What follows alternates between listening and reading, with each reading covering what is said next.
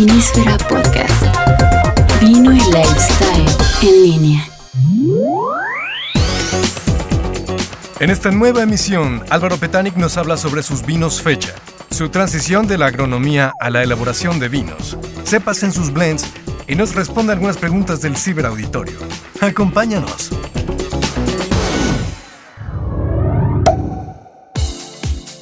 ¿Qué tal amigos de Vinísfera? Una vez más nos encontramos en una nueva emisión de Vinísfera Podcast. Carlos Valenzuela, ¿cómo estás?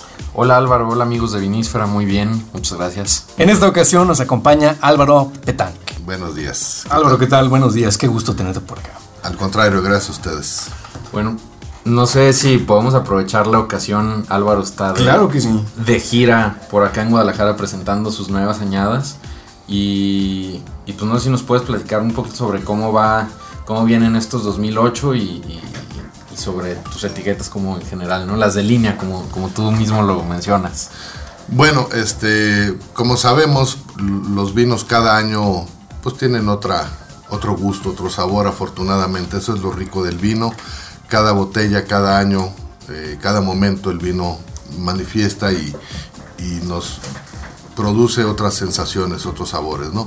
Y no es la excepción en, en las añadas 2008, aun cuando hay una estandarización y una contundencia eh, en la forma de la elaboración de los estilos de cada etiqueta, pues cada año trae algunas variantes de sabores, ¿no? Que es el reflejo de lo que el año dio a la planta y la planta dio a la uva y la uva le da al vino, ¿no? Entonces, em, con esto quiero decir que las etiquetas guardan su estilo, guardan su línea, van encausadas en el mismo gusto, pero bueno, tienen las variantes de la riqueza de cada año, ¿no? En esta ocasión, el 2008, te puedo decir que estas etiquetas que tú llamas, o que yo llamo este, de línea, eh, Yumano, Corima y Alvarolo, el Yumano y el Corima van muy semejantes a lo que fue el 2007.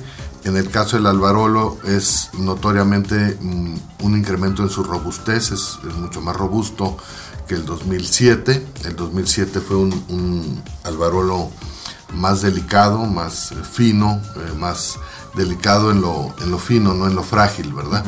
Eh, y este 2008 es mucho más extracto, mucho más espeso eh, y desde luego pues en la misma línea del Nebbiolo al ser monovarietal.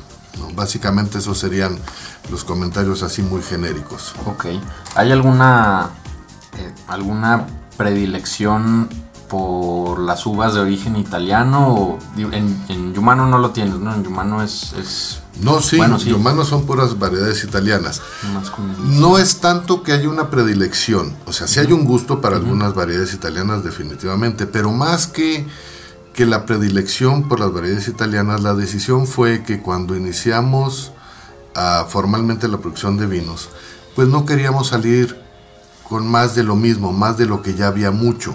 Y esto no quiere decir que no sea bueno lo que había, pero de si ya todo el mundo hace Cabernet, ¿para qué sacas otro Cabernet o Merlot? O, no er- era a buscar variedades que no estuvieran trilladas en el mercado para poder ofrecer una variedad al público consumidor. Y una de ellas, pues bueno, fue la disposición de estas variedades que ya estaban probadas, que tenían una buena calidad como es la Nebbiolo. Eh, y posteriormente, bueno, el, el uso que hacemos de la Dolcetto, de la Sangiovese, de la Barbera, que también tiene una historia muy interesante que platicar en, en Baja California y en México. Y más que nada es eso, independientemente, bueno, que sí encuentro un, un- un placer, un gusto en, en la frutalidad de esas variedades. Pero igual me gusta la Cariñán, como es el caso del Fecha, ¿no? Que se me hace una uva maravillosa, ¿no? Y bueno, pues esa no, no es italiana o la misma misión que, que ahora estamos usando en el Corima. Eh, entonces no es que estemos cerrados o casados con variedades italianas, pero sí en su momento fue la mejor oportunidad de ofertar algo diferente, ¿no? Ya estamos hablando de 2008, pero para los amigos que no te conocen, ¿cuáles son tus orígenes eh, eh, dentro de la enología? ¿Y cómo comenzó el gusto, al final de cuentas? No me digas así enología porque me asusto. Bueno, el gusto de hacer Pero sí, totalmente, bueno, el concepto de enología, porque no soy enólogo, eso sería la, la parte importante. Yo soy agrónomo. Eh, agrónomo egresado de Ciudad Juárez, Chihuahua, de la escuela gloriosa, hoy desaparecida Hermanos Escobar. Y empecé a trabajar en viticultura en el Valle de Guadalupe con eh, el grupo Cheto y con lo que era en aquel entonces Vides del Guadalupe Domec, perteneciente al grupo Domec, em, en 1982. Entonces yo estuve en el campo, en los viñedos directamente, hasta casi 1989. Posteriormente a esa fecha, que obviamente era todos los días estar pegado al valle, a las uvas, y además pues eh, tener que ir a, ver las uvas del sur, de San Vicente, de Llano Colorado, de Tecate, de eh, San Antonio de las Minas, de Santa Rosa, incluso hasta de Mexicali, otro tipo de, plantaciones de uva, ¿no? Para industrialización y para pasa y para uva de mesa. Eh, dejo de, de, trabajar para estas empresas donde aprendí mucho y fui, pues la verdad, este, muy agraciado en tener esa oportunidad de conocer eh, pues a don Luis Cheto, a Camilo Magoni, gente maravillosa y forjadora de, la industria. sigo dando algunas asesorías a algunos viticultores, pongo un negocio de otra actividad, en, la actividad de la familia, que es la ingeniería mecánica eléctrica o la electricidad. Y posteriormente, pues con la llegada de todos los eh, enólogos y nuevos proyectos a la zona, pues me tocó conocerlos desde que iban llegando. Eh, me tocó conocer a, Víctor Torres cuando llega, Hugo da Costa cuando llega, el nacimiento de Montechanic, el todo, todos los después nacimientos de las demás bodegas, pues me tocó ya estar ahí. Tú eres conectado en medio. La familia es de Ensenada, yo nací en Mexicali. Este ahí pues estamos pegados, somos de mucho de, la, magia de la zona, ¿no? Así es. Y este y bueno, eso me, permitió el, conocimiento de todo este grupo, de todas estas personalidades, el empezar a jugar con ahora la elaboración de vinos en 1990. De hecho, la cosecha 1990 es la primera que hacemos informalmente como pues una mezcla de barricas básicamente, ¿no? Este, de hecho era Cabernet Sauvignon, si no mal recuerdo, aun cuando ya se llamaba, se llamó Alvarolo, fue el primer Alvarolo 1990. Después hicimos algunos experimentos con Barbera, eh, otra vez con Cabernet, y ya en el año, la cosecha 2000, eh, ya está, queda formalizado el proyecto de producción vitivinícola y ya nos eh, establecemos definitivamente como, como una propuesta comercial de un proyecto vitivinícola o enológico, ¿no? Con Shimulio. Amigos, no sé si se acuerdan eh, de Cata Twitter, por ahí la última, que fue la segunda edición, que tuvimos varios neviolos, en ese caso mexicanos, y acompañados de un barolo, que también su uva base es la neviolo. Eh, bueno, como tema relacionado con la Cata Twitter, por ahí estuvimos platicando en varios días de que el neviolo ha sido una variedad que se ha adaptado fabulosamente al valle, ¿no? Dando pues sí, sus características varietales y todo, pero aparte sumándole como otras capas de intensidad, ¿no? Bueno, eh, definitivamente la, una de las características de Baja California en particular este, es la, el grado de madurez que, se obtiene en, las uvas. Entonces tenemos, eh, en términos generales, en Baja California somos una zona productora de mucho extracto, de mucha intensidad, en, en términos generales de todas las variedades. Y desde luego hay muchas variedades que han demostrado una adaptación fabulosa, como es la Nebbiolo, o como es la Grenache o la Cariñán, incluso la Cabernet, en fin, hay muchas variedades que se han adaptado maravillosamente a, nuestros suelos mexicanos, a nuestro clima. Y bueno, al tener este, nuestras condiciones propias climáticas, la contundencia de la maduración y del extracto que pueden ofertar esas variedades, pues son de, muy buen nivel, ¿no? De muy, buen punch, como, como decimos. Sí, tú dirías que es ya como algo, no decir una uva característica, pero sí quizás una tipicidad que vaya, que vaya persiguiendo el valle, como esta intensidad eh, frutal, esta extracción pues no, yo no lo acotaría a varietales. Eh, creo que sería un error el, cerrarnos a, enfocar a una o dos variedades. Creo que todavía el potencial es muy amplio, el abanico es muy grande, el potencial de experimentar y de jugar con las variedades, con maduraciones, sigue siendo muy abierto hacia adelante. Lo que sí sabemos es que, bueno, en términos generales es una zona que comparativamente tiene mucha intensidad es, una zona que da vinos de mucho carácter. Al igual que hay otras zonas en el mundo. Hay unas que son más sofisticadas o más delicadas o más frágiles, hay otras que son más eh, poderosas, más intensas y bueno, esa es, esa es la historia del vino en el mundo y eso es lo rico de poder decir hoy se me antoja algo suavecito, muy aterciopelado, muy delicado, hoy se me antoja algo robusto, en fin, este, hay toda esa gama, ¿no? Y eso es lo que afortunadamente da riqueza al, mundo del vino. Creo que lo mencionábamos en otra emisión, Carlos, que el gusto, ah, bueno, tengo la sensación que el gusto por el vino eh, en México, que está creciendo, se va más por el lado de, de, vinos más complejos, con más punch. Tal vez esto tenga que ver para acompañar las comidas mexicanas que son más especiadas, ¿no? Pues no sabría yo decir por qué razón, pero sí comparto de que en México notoriamente el gusto va más hacia, más hacia vinos más eh, pesados, más complejos, más fuertes.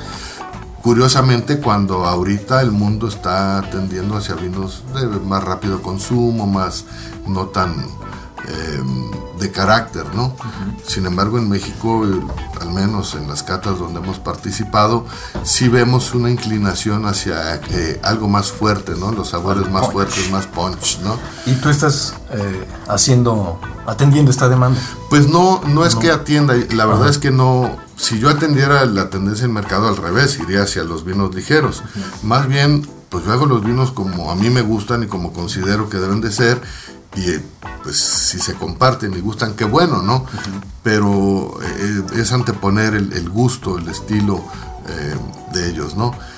Y bueno, afortunadamente pues ha habido una respuesta en ese sentido de que a la gente efectivamente nos damos cuenta en las catas que tienden a preferir los vinos con más, más extracto, ¿no? Sí, como que es más fácil también identifica, empezar a identificar los componentes, los aromas y todo en vinos como de más extracción y siendo un mercado todavía emergente, yo creo, pues también es un producto que, que va más afín, ¿no? Totalmente, totalmente. Yo creo que hay algo de eso. Y bueno, afortunadamente también en México, por el volumen de producción que tenemos y nuestro nicho de mercado, que es un nicho de muy buen nivel de calidad, de no este, muchísima posibilidad de crecimiento. Es decir, México nunca va a poder ser un productor de muchísimo volumen de vino porque sus zonas son reducidas, su disponibilidad de agua es reducida eh, y más bien está, en, mi opinión, enfocado a un nicho de, de, menos volumen pero de mucha calidad, una contundencia en su calidad. Eso está probado ahora. Eh, siempre que sale México al mundo es, es contundente en, en su propuesta, en su calidad. Y bueno, hay que aprovechar esa, esa posibilidad que, que nos ha puesto el clima, ¿no? En las condiciones uh -huh. de ser un producto no de mucho volumen, este, y sí de una calidad muy contundente. Aprovechamos para hacer un, unas, un par de preguntas que nos tienen acá por Twitter, doctor Salsa y Rafa Ibarra. Eh, saludos. Saludos a los amigos. Saludos. Bueno, el doctor Salsa pregunta, ¿por qué tan especial, por qué es tan especial el vino de fecha? Este, y bueno, si nos puedes platicar un poquito sobre, sobre esa etiqueta.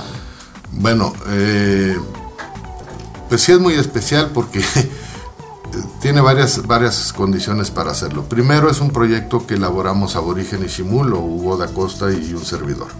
Y es un proyecto que hacemos completamente juntos. Es decir, hay una parcela eh, en el Valle de Guadalupe, en el Ejido del Porvenir o ex Ejido Porvenir, como se le llama en el Porvenir, de temporal, de viñedo viejo de más de 40 años. Y es un viñedo que no se le hace ninguna práctica más que labores de campo, es decir, se da una, un par de disqueadas para quitar la hierba y conservar la humedad, se poda en, en invierno, eh, probablemente se despunte algo las guías, ¿no? pero Para, no está guiado, pero no se riega, no se conduce, no se fertiliza, no se fumiga, no se le hace absolutamente nada más que podarlo, cuidarlo, cosecharlo y quererlo. Entonces, este viñedo, pues hay años que da 800 kilos por hectárea, este, digo, este, una tonelada 200, en fin, uh -huh. eh, son producciones muy bajas, muy bajas, y pues uno respeta lo que cada año le da a ese viñedo y bueno, lo que quiere es decir, y ese es el sentido del nombre de fecha como una referencia de registrar lo que sucede. Es decir, la forma en que nosotros nos acordamos de lo que sucede es dando las fechas, ¿no? Es decir, pues nací en tal año o en tal fecha, ¿no? Y hacemos esa referencia, por eso la etiqueta cada año cambia. La fecha que trae la etiqueta es una copia del almanaque de la mi de oficina la vendimia, el día ¿no? que se cosechó esa parcela, ¿no? Entonces por eso eh, hemos tenido 2 de octubre, 3 de octubre, 29 de septiembre y el nuevo que viene, ¿no? Hay gente que, o bueno, da mucho a pensar que el, el 2 de octubre era por, por esto del, del 68, movimiento estudiantil, ¿no? Mm, Sí, pero no, curiosamente no, fue una mera coincidencia y fue toda vez que era la primera cosecha que hacíamos del viñedo, yo estaba en la Ciudad de México, Hugo estaba en Ensenada, la uva estaba lista, le dije, espérame, yo llego mañana para tener oportunidad de ir a cosechar la primera cosecha personalmente. Entonces, pues me esperó, llegué yo el sábado en la noche y el domingo estábamos este, trabajando, ¿no? Ah, y bueno, esa es, la, historia de ese viñedo. Realmente ese sería lo que tienden a llamar un viñedo orgánico. Pero la verdad es que no nos ha gustado el término por el mal uso que se le ha dado, el, el- el exceso de, de comercialización que se le ha buscado al concepto, ¿no? Sí. Pero este sería realmente un viñedo orgánico. Como ¿no? muchos otros términos, yo creo que ha caído ya en ser una herramienta más de marketing que, Así es. que de reflejo del producto, ¿no? Así es, entonces para no contaminarlo con esa desviación de etiquetas mal usadas, prostituidas, digamos, ¿no? Este, pues no le decimos así, pero realmente eso es lo que sería un viñedo que lo único que se le hace es cuidarlo, este, es decir, que con la mano del hombre sin ninguna cosa adicional, ¿no? Ok. ¿Y en botella qué encontramos en, en los de fecha? Yo no lo Bueno, es un monovarietal, desde luego, es hecho con pura uva cariñán. eh, y lo que encontramos, en, en mi opinión, pero aquí más bien valdría lo que la gente encuentra, porque eso es lo importante, es una concentración de sabores de una planta que al ser de temporal empieza a comportarse, digamos, como planta de zona árida, es decir, se autorregula. Al no disponer de agua, evita eh, evaporaciones excesivas, hace una piel más grasa, se vuelve como una planta de desierto que es muy eficiente en conservar la humedad. Entonces podemos encontrar aromas y sabores de plantas de esa zona, como inclusive romeros y este, jojobas y plantas de, de- de la zona, ¿no? Em, plantas de zonas este, semidesérticas y una frutalidad muy característica de la cariñán, ¿no? Que vemos como esa. Esa es otra de las familias de uvas que se ha adaptado también muy bien a, a los valles, ¿no? Nada, las cálidas o las de ródano, quizás todas estas uvas que hay. También una variedad de, de, de aromas y de frutalidad enorme. ¿no? Totalmente, igual que el Grenache, ¿no? Este, Ajá. sí, son variedades que se han adaptado muy bien y que ya tienen muchos años eh, trabajándose en el valle y que bueno, últimamente se le ha dado un, un peldaño más exclusivo donde se puedan apreciar como eh, monovarietales y dándole su lugar como uvas eh, que se soportan por sí solas, ¿no? Antes eh, la costumbre era mezclarlas. Es lo difícil, quizás incluso fuera de México es difícil encontrar este, cariñanes, encontrar garnachas, bueno, garnachas no tanto por, por los riojas quizás, Sí. pero de todas estas uvas este, es difícil encontrarlas como varietal y también es difícil encontrar las mezclas que se hacen aquí, ¿no? Como que son- Totalmente, eso es otra cosa, ¿no? La gente a veces llega de otros lugares y se extraña de las mezclas que hacemos aquí, porque dicen, no, y es que en tal lugar no se puede, pues no se puede allá, aquí sí se puede, ¿y por qué no se va a experimentar esta mezcla, ¿no? Eh, que a lo mejor es atrevida desde el punto de vista de, de tradición o de costumbre, pero no tiene nada de malo, sobre todo si estás logrando un producto mucho más rico o diferente en sabores, ¿no? Es como la cocina, no, no, no podemos castigar porque si el arroz es aguado o es firme o es seco o es explotado o es esponjoso, pues son estilos diferentes de, de cocinar y son vinos que en este caso mostrarían diferencias de sus mezclas eh, exponenciando su potencial de cada una de las variedades, ¿no? Y también, también va por lo que platicamos hace rato, ¿no? De la intención enológica, ¿no? Si, si tú quieres, tú como productor estás haciendo el vino que te gusta, pues si tú buscas fruta, quizás vas a usar una cierta variedad. Y si lo que buscas es que tenga la fruta, pero que tenga también un poquito de los sabores especiados y un poquito de la madera y todo, pues vas a vas a usar las variedades que más se acomoden, a veces terminando en mezclas no convencionales, que, Así no es. se asusten amigos. Así es, así es. Eh, Totalmente, esa es, es un poco la idea. Es el caso de, de Corima, por ejemplo, ¿no? Ajá. Es una mezcla tan atípica, una, me- una mezcla tan extraña de variedades y que da, bueno, un vino que no tiene las notas convencionales, ¿no? Sin embargo, afortunadamente ha generado una pasión muy, muy interesante en, en- en un cierto grupo de consumidores y donde estás mezclando la variedad misión, que es una variedad difícil, es una variedad áspera, es una variedad poco común y, y olvidada, ¿no? A pesar de que haya sido la, dicen, la primera que llega a América para la elaboración de vinos como los conocemos hoy, eh, mezclada con Petit Syrah y mezclada con Dolcetto, que la idea fue poner variedades que se asumen sus orígenes a las influencias enológicas más importantes que ha tenido México, después de, de México propiamente y España, pues Italia y Francia, ¿no? Pero esta mezcla pues no existe en ningún lado, ¿no? y- y, en mi opinión da un vino sin ser intenso, ¿no? Es de una intensidad media, pero con una complejidad enorme. Es decir, es muy, muy, muy complejo, es muy platicador, abre, cambia, dice, evoluciona muchísimo, sin ser agresivo ni ser complicado. Es complejo, pero este, finalmente es dócil, ¿no? Te voy a platicar que me tocó coincidir con un grupo de amigos que, que apenas le están entrando a esto del vino, que están súper entusiasmados y todo. Y curiosamente, bueno, Corima fue como el vino que se les hizo mucho más agradable, ¿no? En ese momento. Sí, eso es lo que pasa. La gente que, que no conoce el vino, pues no, no, no tiene referencia a qué referirlo, valga la redundancia, y luego entonces encuentran un placer y una satisfacción de algo interesante.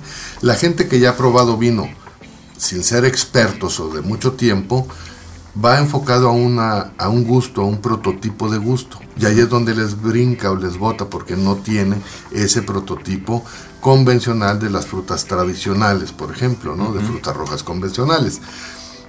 Y, y- y por otro lado, al que lleva también mucho tiempo en contacto con el vino, pues le agrada esa diferencia de sabores que encuentra en el vino, ¿no? Entonces, eso es lo, lo que genera, ¿no? Este, una oferta de sabores completamente, eh, pues no, no típicos ni convencionales, ¿no? Ok.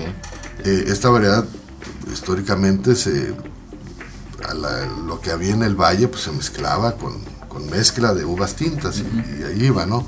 Eh, pero ahorita en el mercado solo este, ¿no? Realmente está...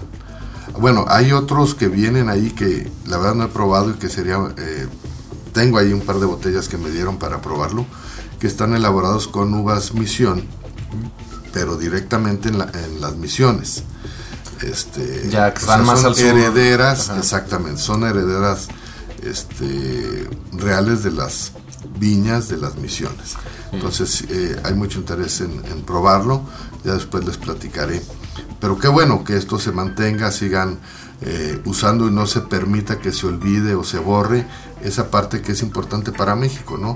Ser pionero en la elaboración de vinos en América, ser el primer lugar que recibe eh, la vitis vinífera y bueno, si México tuvo esa, esa fortuna, pues no hay que olvidarlo ni borrarlo, ¿no? Al contrario, hay que rescatarlo y presumirlo, ¿no? Pregunta también aquí nuestro amigo Rafa de Monterrey. ¿Cómo manejas tu viñedo? Si tienes este. ¿Qué tipo de conducción tienes? Si son viñas viejas, nuevas. Poco sobre ya el Mira. viñedo que usas para, para tus etiquetas. El, el- el viñedo de, de Fecha el Cariñán es- está conocido en lo que le llaman localmente po de cabeza. es, es sin alambre, sin estaca. Es, En vaso. Es en vaso o cabeza. Este, ese es como está conducido el, el- el viñedo de Cariñán.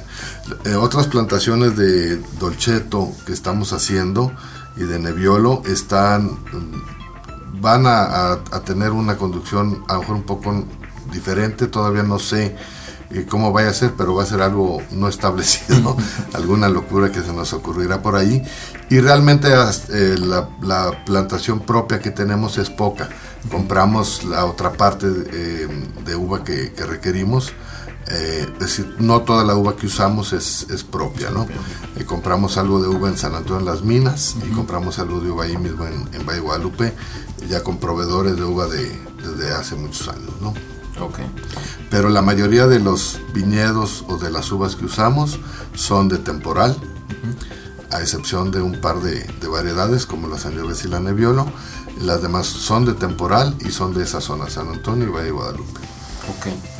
Y ahora Álvaro, que has tenido un poco más de oportunidad de empezar a salir a, mercado, de ver en dónde se está vendiendo tu vino, quién lo está comprando, ¿qué te ha brincado? ¿Qué te ha salido como muy interesante? ¿O qué has visto en el mercado que dices, ah, bueno, pues estas cosas hay que, hay que tener en cuenta para, pues, para hacer una buena promoción del vino mexicano? Bueno, la verdad es que, que no puedo quejarme. La- las experiencias han sido en, en términos generales o prácticamente todas muy gratas y muy eh, afortunadas. Me da gusto, eh, no nada más por los vinos propios, sino ver que cada día es más la pasión y el reconocimiento de la calidad del vino mexicano, del consumo del vino y sobre todo eh, veo cada vez más la intención y la pasión del pueblo mexicano por identificarse y por hacer suyo al vino mexicano. Y eso es muy positivo porque eso es lo que va generando una cultura de vino en México. Y eso, por ejemplo, eh, cuando escuchas a alguien en Ensenada que le preguntan de dónde eres y él contesta, soy de Ensenada, donde hacemos vino. O sea, la elaboración de vino ya viene a ser parte de algo que lo define Una como ser humano, le da identidad y eso da arraigo y eso es lo que va penetrando en generar una cultura, ¿no? Y eso es lo que me da mucho gusto porque veo manifestaciones a lo largo de la República de gente que empieza a comprometerse con el vino. Y eso es muy bueno, ¿no? Eso a la larga va generando solidez en la producción del vino, ¿no? se está generando, dirías que se está generando una identidad del vino mexicano, una asociación del vino mexicano con vino de calidad. Yo creo que sí, eh, y es una asociación virtual, ¿no? O sea, este, definitivamente eh, hay un reconocimiento cada vez mayor, hay un crecimiento en su imagen y en su valoración, y también da gusto que cada vez son más los restaurantes y los lugares donde el peso de las etiquetas mexicanas es mayor. O donde invierten el, el- el orden y primero presentan los, los vinos Los mexicanos, mexicanos se destacan, o ¿no? nacional y después eh, algunos otros importados. Eh, aun cuando, desde luego, el mayor consumo siga siendo de vino importado. Pero bueno, es, es muy importante el darnos cuenta de que cada vez se está remarcando más la importancia y el gusto por el vino mexicano.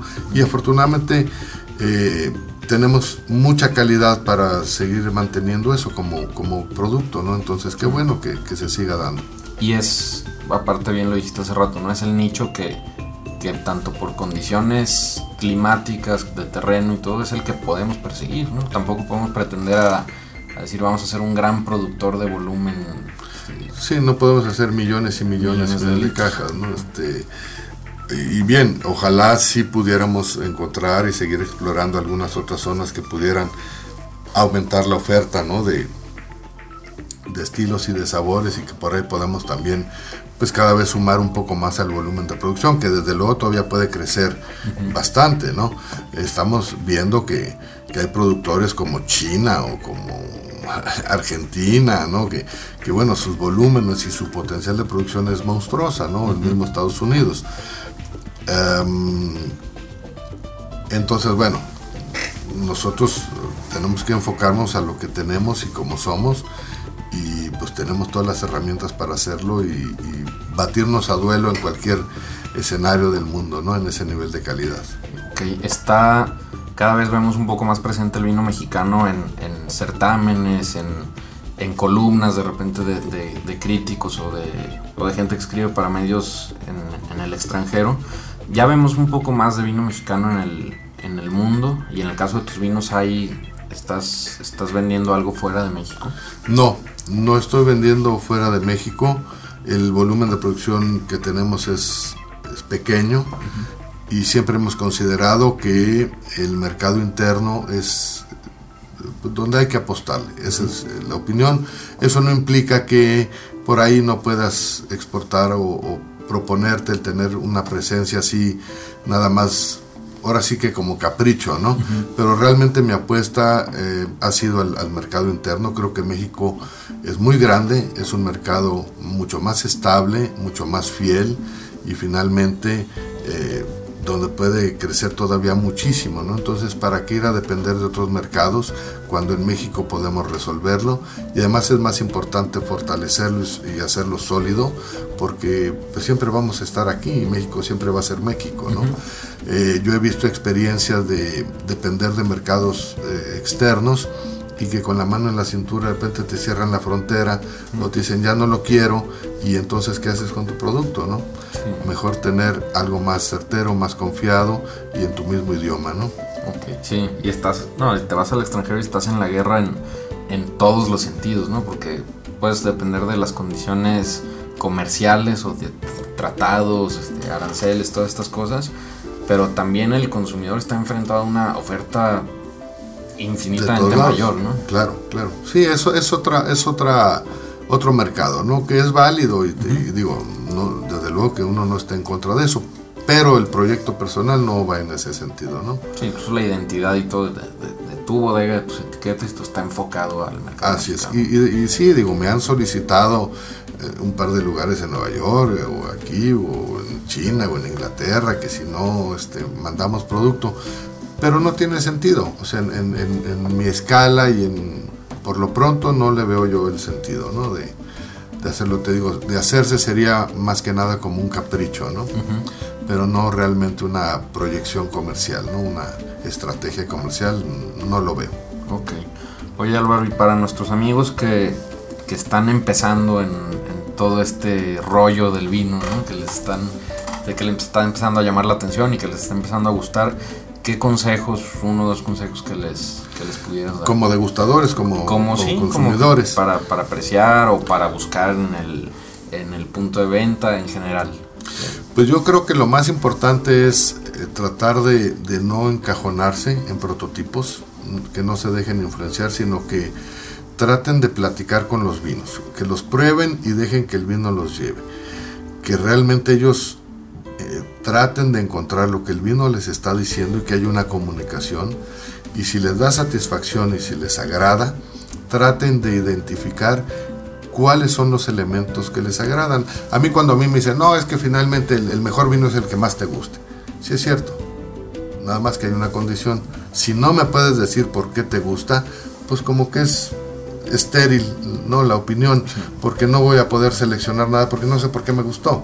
Entonces, si yo identifico que me gusta porque, porque tiene mucho robustez, porque es ácido, porque no es ácido, porque es dulce, porque es alcohólico, por lo que sea, pero tengo que aprender a identificar cuáles son las cosas de ese vino que me están causando una satisfacción o cuáles no me gustan, porque eso también me va a permitir en un universo tan grande de oferta poder seleccionar con más certeza lo que me va a causar placer o poder rechazar o no comprar lo que sé de antemano que probablemente no me pueda gustar porque tiene cosas que no me gustan. Entonces eso va a ser más eficiente mi elección. Pero para llegar a eso pues tienes que probar y probando y, tratar de hacer eh, pues memoria y conciencia de identificar. Ponerle un poquito de cuidado, ¿no? De cuidado, de atención, ¿no? A, qué es lo que me está generando eh, ese placer o ese desagrado, ¿no? Y eso procurar hacerlo de veras eh, con la menor eh, eh, prejuicio posible, ¿no? No dejen irse por etiquetas, por nombre, por artículos, por porque les estén hostigando o conduciendo la cata o diciendo, ¿no? Este, ustedes concéntrense en el producto y traten de percibir las sensaciones aromáticas y gustativas que le está dando el vino. Y esa es la mejor fórmula, yo considero, ¿no? Carlos Valenzuela, Gerardo Lammers y Álvaro José Gómez agradecemos tu atención y te esperamos en nuestra siguiente emisión de Vinísfera Podcast. Envía tus comentarios a podcast.vinísfera.com.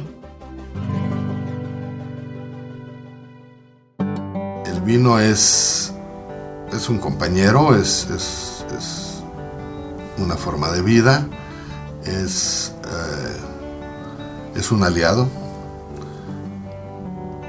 Eso ya como un producto eh, que desde luego nace directamente del campo, es un producto eminentemente humano, ¿no? o sea, de, la naturaleza y del hombre pero creo que el vino es, es un estimulante del, ser humano magnífico que permite la introspección y permite el diálogo, eh, que permite acompañar al hombre en la mayor parte de sus actividades, o al menos en las más importantes, e incluso ha estado presente en los momentos más importantes del hombre en la historia. Y bueno, eso es porque el vino te permite eh, conducirte incluso a un grado de espiritualidad. de comunicación contigo mismo y de socialización también.